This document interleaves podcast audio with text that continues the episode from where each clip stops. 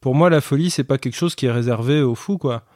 C'est réservé à tout le monde. J'étais furax. Il me paraît impossible de traverser cette vie sans y voir le désespoir. J'ai pris du déroxate pour la dépression. Le, la, la vie est quand même tellement... Euh, euh, J'ai pris du Valium. Les médicaments donnent une sorte d'équilibre. Je pense que, sérieusement, que je suis conne. Apathique, agnosique, y a pas, y a phasique. Il n'en est pas moins certain que je suis conne. Les gens disent mais il est fou quoi. C'est un psychopathe qui est devenu cinglé. On, on, pense, on dort, on sue, euh, on pisse du capitalisme à, à, à longueur de, de, temps et de journée. Une, une mini communauté de deux pour l'instant. Oui. oui. Ça se guérit pas, enfin moi je dirais ça, mais ça se soigne bien sûr. Bienvenue dans Les Garde-Fous, une émission qui part à la recherche de la folie d'aujourd'hui, en rencontrant des fous ordinaires et extraordinaires, et qui est écoutée aussi par toi, qui peut-être est fou, à ta manière.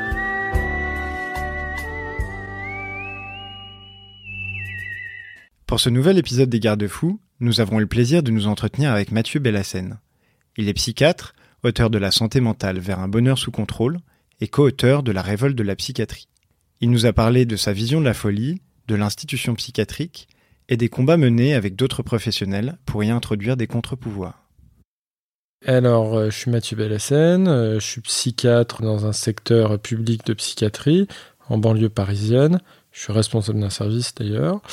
Puis je suis l'auteur aussi, euh, le dernier bouquin, c'est euh, La révolte de la psychiatrie avec euh, journaliste de Bastamag, Rachel Knabel, et, et une autre co-autrice euh, qui est ma femme, Lauriane Bellassène, qui est elle-même aussi psychiatre. Bon, alors il y, y, a ce qu'on peut dire à la radio, et puis il y a ce qu'on pense mais qu'on dira pas devant tout le monde parce que parce qu'il y a des points bien entendu d'intime qui, qui qu'on le sache ou pas mais euh, qui fait qu'on veut faire ce boulot. C'est-à-dire, c'est pas rien d'être euh, plusieurs heures par jour euh, confronté à des personnes qui vont pas bien, quoi. Donc, on, y cherche quelque chose et, ça percute des points intimes, quoi. Bon, moi, quand j'ai fait médecine, en gros, y avait ce qui m'intéressait, c'était la relation humaine, quoi. Donc il y avait trois choses comme ça que je me disais qui m'intéresseraient. Ça serait la médecine générale, la pédiatrie ou la psychiatrie. J'étais déjà intéressé par euh, la psychanalyse, par tout un tas de choses. Et en fait, quand on était en deuxième année de médecine, troisième année, on pouvait faire des remplacements d'aides-soignants à Sainte-Anne. Donc hôpital parisien, il y avait un plan comme ça parmi les étudiants en médecine, ça nous permettait de nous payer les vacances. Et donc euh, je me disais bon ben on va faire ça. Puis euh, un proche qui me dit mais tu devrais aller à Reims dans ce service déjà voir une psychiatrie sympa quoi accueillante et vivante et, pas la psychiatrie asilaire pourrie que tu vas peut-être rencontrer euh, là où tu vas faire tes, tes gardes. Ce que j'ai fait, donc j'arrive, euh, c'était le mois d'août euh, 99 ou 2000, euh, je sais plus bien, l'un ou l'autre, ou 2001, enfin bon, dans ces eaux-là. Et puis donc, euh, j'arrive un matin dans, dans, ce lieu qui est un centre de jour, donc CMP, CATTP, tout ça. Et puis, euh, bon, je suis accueilli de manière incroyable, euh, ce que j'ai raconté par, euh, par les patients. Je savais pas si c'était patient ou pas. Un mec me disait que ses voisins le, le, faisait chier, l'emmerdait. Moi, j'étais là, ouais, puis non, que ça doit être difficile à vivre et tout ça. En fait, il délirait, il avait les voix, les trucs, mais ça m'a positionné dans, dans, la rencontre, en fait, et pas dans le savoir. C'est-à-dire que c'était vachement important que je dise pas d'emblée, ah bah, le mec, il a des voix et tout ça, parce que ça, ça m'a tenu jusqu'à maintenant. Je crois toujours les patients quand ils disent des trucs. Toujours. C'est-à-dire qu'ils ont le préjugé de euh, bah, ce qu'ils racontent, euh, c'est vrai. Après, la question, ça, va être de, pouvoir explorer ça. Mais si la personne le dit, c'est qu'elle le vit, et si c'est son vécu, alors c'est vrai pour elle. Et donc, euh, il faut pas nier ça. Donc, euh, moi, ça m'a tout de suite plongé dans le bain de on, est qui pour se positionner en disant mais ce que dit la personne, c'est pas vrai, c'est du délire et tout ça. Ça, c'était la journée. Et le soir, j'étais accueilli par Patrick Chemlad, donc, qui était le médecin responsable du centre Artaud. Et puis, on avait des discussions sur la littérature, le jazz, la psychiatrie, et, surtout sur les, gens que j'avais rencontrés la journée, sur leurs histoires, sur leurs traumas, leurs exils, leur, euh, parcours. Enfin, et je me suis dit, purée, mais c'est incroyable de s'intéresser dans le détail à ce point de la vie des gens et surtout que ces détails-là, ils partent du vécu conjoint qu'on a avec eux. Je me suis dit, ben voilà, moi je veux, euh, je veux continuer là-dedans. Il y avait à la fois de la souffrance, mais de l'intensité. Il il y avait de la beauté, il y avait de la joie, il y avait de l'humour, il y avait de la tragédie, euh, il y avait des drames. Et, cette cristallisation-là de ce que c'est que la vie même, c'est ça, moi, qui m'importe. Qui Donc, euh, ça m'affecte et, ce qu'on me raconte, ce que, ce que je perçois, etc., c'est avec ça que je travaille. Je travaille pas juste avec une sorte d'objectivité comme ça, euh, où il y aurait le savoir médical avec les mots convenus voire même des fois le savoir est une défense contre la rencontre avec euh, les personnes, leurs familles. Du coup, voilà, moi je, je, suis pour une, une, psychiatrie très, très concrète, quoi. Une psychiatrie vivante qui parle avec les mots de la vie. Parce que la psychiatrie, ça parle que de la vie, en fait.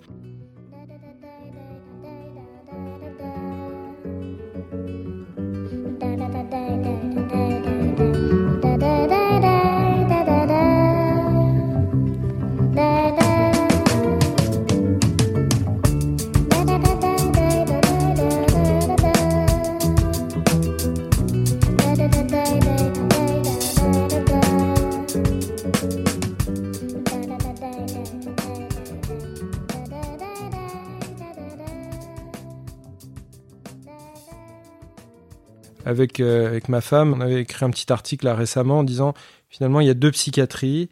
Il y a la psychiatrie de l'intérieur. Alors c'est pas celle du ministère de l'Intérieur, hein, je précise.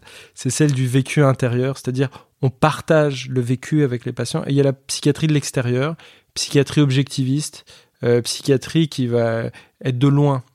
Moi, c'est pas la psychiatrie du tout qui m'intéresse, même si c'est celle euh, qui est hégémonique en ce moment.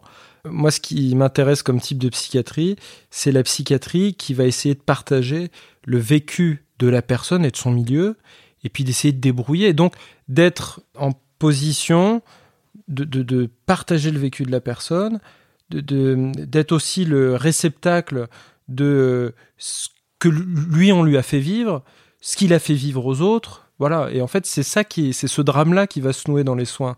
Alors, cette psychiatrie-là, c'est une psychiatrie qui demande du temps. C'est une psychiatrie qui demande suffisamment de, retenue sur euh, ce qu'on sait. Parce que finalement, moi, je dis souvent euh, aux personnes que je vois, je fais écoutez, euh, moi, je vous vois là un petit peu. C'est vous qui savez mieux que moi ce qu'il faut pour vous dans votre vie. Hein. Donc euh, même pour les médicaments, quoi. Les médicaments, je leur dis bon bah on essaye ça, moi je peux vous conseiller ça, mais le mieux quand même c'est que vous arriviez à vous démerder, puis bon qu'on voit quoi. Hein. C'est une psychiatrie qui se construit au fur et à mesure. Alors ça c'est hyper important pour moi, c'est la question que ce qui va se passer dans la relation avec, euh, le patient, euh, entre le patient, l'équipe, etc. C'est une construction. C'est-à-dire que notre boulot, c'est de construire l'histoire enfin, qu'est-ce qui arrive à la personne? Par exemple, première question, c'est qu'est-ce qui vous a rendu comme ça? Ah ben non, c'est dans le cerveau, c'est génétique, c'est machin. Bon, d'accord, peut-être, pourquoi pas, euh, allons-y. Mais n'empêche que vous, vous l'investissez en tant qu'être humain, tout ça. Donc, vous, c'est quoi votre hypothèse sur ce qui vous arrive? Ou euh, ça, c'est pour les gars qui savent parler. Pour ceux, pour ceux qui savent pas parler, qui ont des difficultés, ça va être à nous de construire à partir des actes que la personne fait, des gestes et tout ça. Bah, qu'est-ce qu'il essaye de nous dire, euh, qu'est-ce qu'il essaye de nous faire sentir quand c'est dans le sensoriel plutôt, qu'est-ce que... Bon, et, tout ça, c'est des constructions, c'est-à-dire que jamais, jamais, jamais, on a la vérité sur la personne. Jamais. C'est toujours éphémère.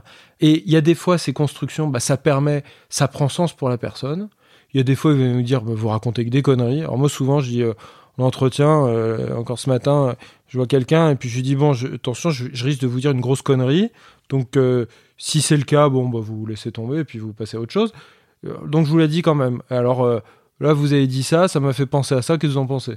Alors la personne dit euh, Ouais, faut que j'y réfléchisse. Bon, bah, on réfléchit. Peut-être ça va rien donner, peut-être ça va permettre bah, de, que peut-être dans, deux ans, elle revienne me voir en me disant Vous savez, l'autre jour, vous m'aviez raconté ça, c'était une grosse connerie, mais en plus, ça m'a fait penser à, à ce truc-là, et ça, par contre, c'est vrai. On ne sait pas les chemins par où la personne va pouvoir se ressaisir, tout comme on ne sait pas les chemins par lesquels la personne peut s'effondrer. C'est ces gens Houry qui disaient on a le droit à la connerie.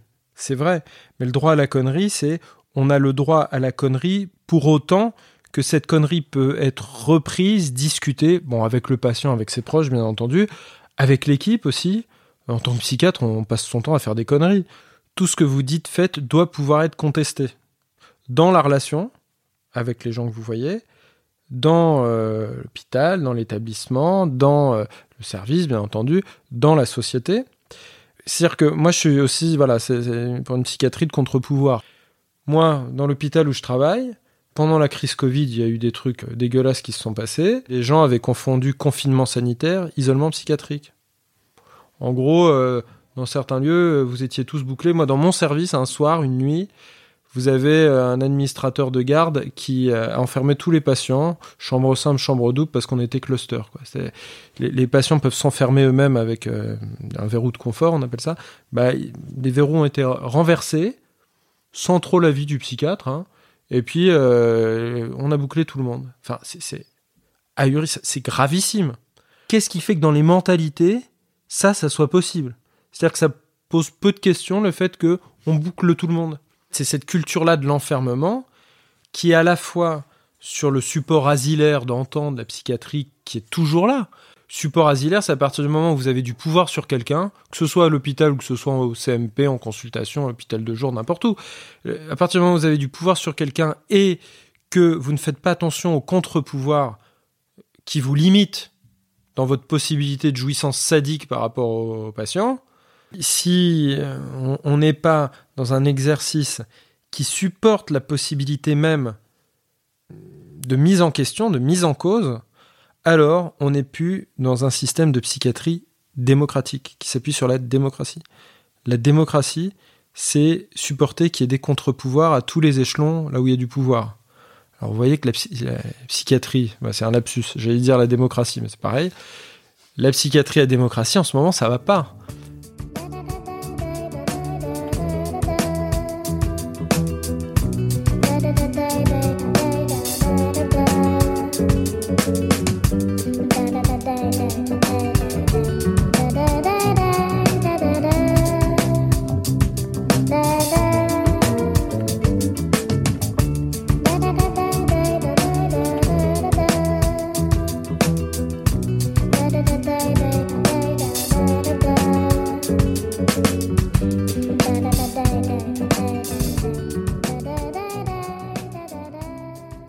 L'hôpital public, que ce soit à l'hôpital psychiatrique, dans mon hôpital ou ailleurs, ben, le fait qu'à la tête de l'État, dans les, dans les pouvoirs institués officiels, vous avez une sorte d'autoritarisme qui tombe de Jupiter jusqu'au cul de basse-fosse, ça permet aux, gens en position de pouvoir dans toutes les institutions de s'identifier à ce pouvoir-là euh, global et à faire les mêmes trucs ça crée un imaginaire du pouvoir, de ce que c'est que le pouvoir.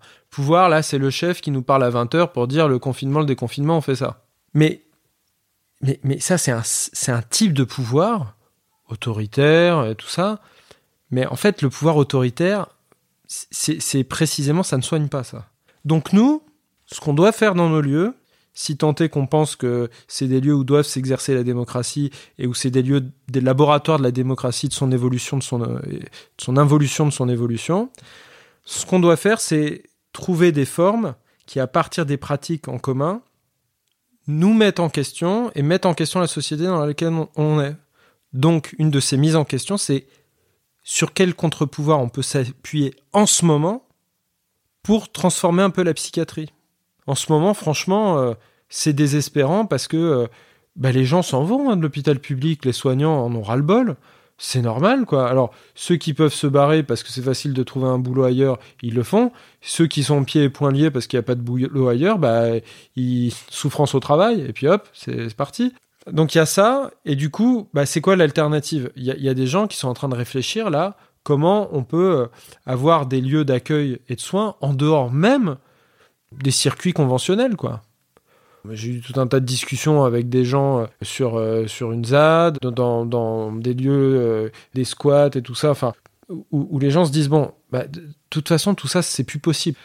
On, se trahit tellement tout le temps et on, on passe du compromis à la compromission qu'il faut inventer autre chose. Et donc, inventer autre chose, c'est là où j'en reviens, ça nécessite un imaginaire. On peut penser la société autrement que comment elle est actuellement on va dire il y a plus de souffrance au travail, les, les gens vont moins bien dans la société. Mais faut voir quel est le cadre de la société, quel est le cadre que l'on se donne.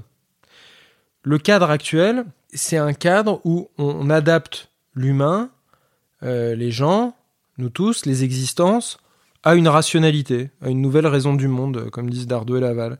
Cette nouvelle raison du monde, c'est le néolibéralisme. C'est-à-dire, on va adapter les gens aux entreprises, à la compétitivité, à la performance. C'est le truc que je raconte tout le temps sur la santé mentale. Dans un rapport de 2009, la santé mentale, c'est s'adapter à une situation à laquelle on ne peut rien changer. Et donc, on va dire que les gens qui ne s'adaptent pas ont des troubles de l'adaptation. Bah non Ça peut être vrai, ils peuvent avoir des troubles de l'adaptation, mais si on n'a pas vu que s'adapter, c'est un, nouvel impératif politique, là, ça c'est Barbara Stiegler qui le dit ça, on pathologise une problématique de société construite. Donc moi, en tant que psychiatre, paradoxalement, je me méfie de pathologiser les choses.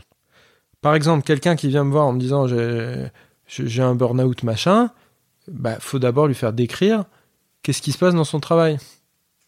Faut, faut pas dire ah oui vous êtes déprimé en effet vous avez un ralentissement psychomoteur vous avez des idées noires euh, vous avez la triade du dépressif euh, je vous mets un antidépresseur merci si vous avez pas il vous a pas raconté de, bah, il y a eu un nouveau management, il y a du, euh, des, procédures destructrices. Si vous lui dites qu'il est déprimé, vous allez répéter le deuxième temps du trauma. C'est-à-dire, vous allez exonérer la responsabilité de l'organisation qui produit aussi ça. C'est-à-dire qu'il y a une double aliénation. Il y a l'aliénation de l'organisation et il y a comment la personne réagit à cette aliénation. Si elle réagit par la colère, la révolte, et euh, elle, va mettre en place tout un tas de contre-pouvoirs, euh, etc. Bon, bah voilà, c'est, ça va lui peut-être lui éviter d'être dans un burn-out si elle n'a pas ce ressort-là pour tout un tas de raisons intimes, familiales, existentielles, etc., et que vous lui dites, bah oui, vous êtes déprimé, point, et pas, vous êtes déprimé, mais ce qui vous arrive, c'est quand même insupportable, c'est de la saloperie, bah vous êtes un complice. Vous êtes un complice du système. Donc, ce qui, ce qui rend plus malade, c'est cette pathologisation aussi. La deuxième chose, ce qui rend plus malade, c'est qu'il y a une propension actuelle à trahir en permanence la parole donnée et que ça, c'est même un organisateur de société. Des exemples, il y en a un million. Quand vous avez Macron qui fait son discours de Gugus en disant euh, ces, soignants ont des droits sur nous, ça nous oblige, il faudra qu'il y ait des zones en dehors du marché. Dans le même temps, il continue de fermer des lits, qu'il il file 10 balles euh, aux infirmiers après la prime et encore, euh, ça dépend quels infirmiers parce qu'il faut diviser pour mieux régner et que ça continue et qui vous regarde droit dans les yeux en vous disant tout ça, ça va changer.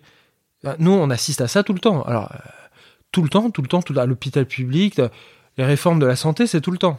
Et ils prennent ce que vous faites contre vous. Donc, si quelqu'un vous dit quelque chose, vous dit on fait ça, et vous vous dites bah non, là, en fait, tu fais pas ça, en fait, là, tu fais l'inverse. Alors, il vous dit mais non, j'ai jamais dit ça. Ça, ça rend fou.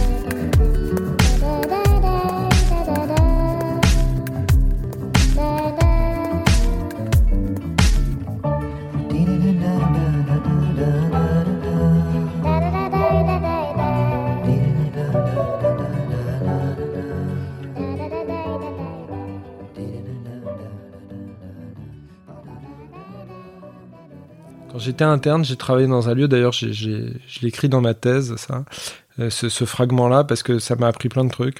Ça, c'est bien aussi de déprimer un peu, on apprend du coup, ça, limite notre toute puissance, c'est pas mal.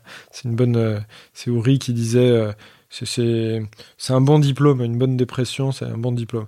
Bon, j'en étais pas au stade de, la dépression, hein, mais il y avait, c'était un lieu très pervers, là aussi, une, unité d'hospitalisation. et où euh, les, soignants euh, jouissaient des patients. C'est-à-dire que euh, ils s'en servaient pour leur convenance personnelle, soit pour se marrer entre eux, entre les soignants, soit pour faire des présentations de malades pour les sachants de l'institution. Donc, on présentait des malades, mais c'était pas tellement pour le patient qu'on présentait, c'était pour pour montrer le pouvoir qu'on avait aux, aux gens qui venaient assister à la présentation. Bon. Je suis absolument contre la présentation de malades. Bon, bref. Donc, dans ce moment-là où moi j'étais absolument choqué par tout ça, il y a un, un, fait qui se passe. À un moment donné, euh, il y a une patiente qui, qui, qui, qui, qui s'agite comme ça dans l'unité. Et euh, les, les, les, les, gens de l'équipe, euh, quand ils faisaient ça, qu'est-ce qu'ils faisaient Est-ce que je savais pas? Ils prenaient leur téléphone personnel, ils appelaient la cabine de, de du service et où la patiente était juste à côté, elle criait à côté. Et donc elle décrochait et il se faisait passer pour le gars de la nana euh, en lui susurrant des petits mots doux en lui disant bah, demande une permission, comme ça tu peux sortir et tout ça. Donc elle revenait voir les soignants qui avaient passé le coup de fil et euh, elle dit oui je veux une permission. Comme ça ils avaient la paix, ils signaient la permission et puis elle s'en allait. Bon. Et donc premier événement. Deuxième événement, il y avait un gars euh, super génial, un patient schizo qui un jour, avec ce même téléphone, là, cette cabine téléphonique, appelle les flics en disant Allô, allô, il y a une bombe, il y a une bombe, venez vite, venez vite, là, il y a une bombe à tel endroit, tel lieu. Les flics arrivent, prennent les traces, parce qu'ils croyaient vraiment qu'il y avait une bombe, euh, prennent les empreintes. Les traces avaient été effacées. Pas mal le mec, hein. il, avait prévu le coup. Donc il, utilisait le même téléphone pour euh, signifier par où passait la perversion. Et cette même patiente décrite au début, un jour, le, mec qui devait faire les présentations de malades, euh, il, avait plus de, patients intéressants à se mettre sous la dent. Elle faisait du tapin tout le temps pour euh, se faire présenter. Et donc finalement, il dit oui, bah, je vais vous présenter. Et donc euh, le, lendemain, elle se prépare pour la présentation.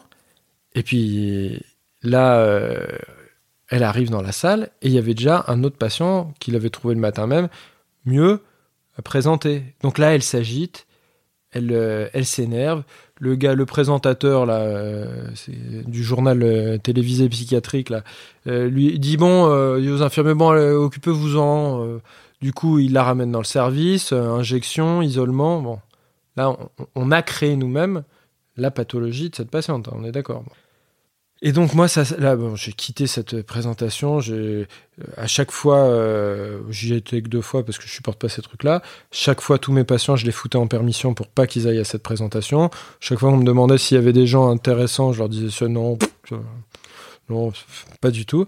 Et ça m'a complètement déprimé. Alors le patient schizo qui, qui avait dénoncé la perversion, il me disait, euh, vous voulez pas venir en entretien là? J'ai un truc à vous dire. En fait, il me remontait le moral. Et il me racontait, il m'a fait une histoire de la psychiatrie euh, de ce lieu et puis même de plus global parce qu'il connaissait plein de trucs. Euh. et puis euh, à la fin, donc ça m'a atteint pendant trois mois, j'étais hyper déprimé, mais vraiment. Et à la fin, j'ai fait un pot de départ avec ce patient. On habitait pas loin. Alors il me dit bon, faut aller à l'épicerie là. Alors, on y a été ensemble, on a acheté des trucs et puis j'ai fait un pot de départ qu'avec les patients et pas avec les collègues là. C'était trop de la saloperie. Donc après, ça allait mieux pour moi, c'est pas ma définition, mais je la fais mienne. La folie est un microscope du lien social. C'est euh, un lieu de toutes les cristallisations et ce lieu peut être à l'intérieur euh, des personnes, mais ça ne dit rien euh, de la personne si ce n'est l'humanité qui la traverse. Moi, je l'utilise parce que ça démédicalise justement la question existentielle qui traverse la psychiatrie bah, on, se rappelle l'histoire de la folie, alors c'est vécu comme étant stigmatisant la folie. Mais si on considère la folie comme un processus humain qui nous concerne tous et dont on est tous en rapport avec ce processus, alors euh, bah, c'est un processus existentiel. C'est-à-dire que, comme disait euh, François Tosquelles, il disait on est tous fous, mais on n'est pas tous malades de sa folie. Pourquoi pas Il disait aussi un autre truc, c'est il euh, faut bien être fou pour être amoureux, pour être passionné. Donc c'est un processus humain. C'est un gars qui, qui, commence à, à, partir dans tous les sens. Je lui dis, bah, ça y est, vous m'avez rendu fou, j'ai rien compris. faut recommencer parce que là, va falloir me soigner un peu. Bah, la question du bord de la folie sur lequel on se pose peut être fluctuant. C'est-à-dire que pour moi, la folie, c'est pas quelque chose qui est réservé aux fous, quoi. C'est réservé à tout le monde.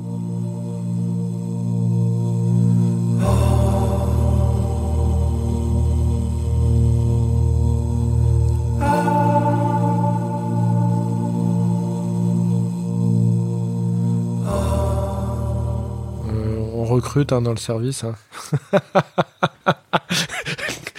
S'il y a des bonnes âmes, infirmiers, psychiatres, tout ça, parce que là aussi, euh, si, si, on n'a pas des gens pour faire la psychiatrie, euh, euh, on ne peut pas faire un certain type de psychiatrie. Quoi. La pénurie, elle contraint aussi les, les pratiques. Quoi. Donc, avis aux amateurs. Ah, faut pas me tenter parce que moi ça, ça m'intéresse. Hein. En ce moment, je... il y a une chanson qui, me hante, on va dire, mais c'est parce que c'est la merde à l'hôpital. C'est euh, I Believe in Miracles de, de Pearl Jam. Donc je crois dans les miracles. C'est un peu christique, c'est un peu une connerie. Hein.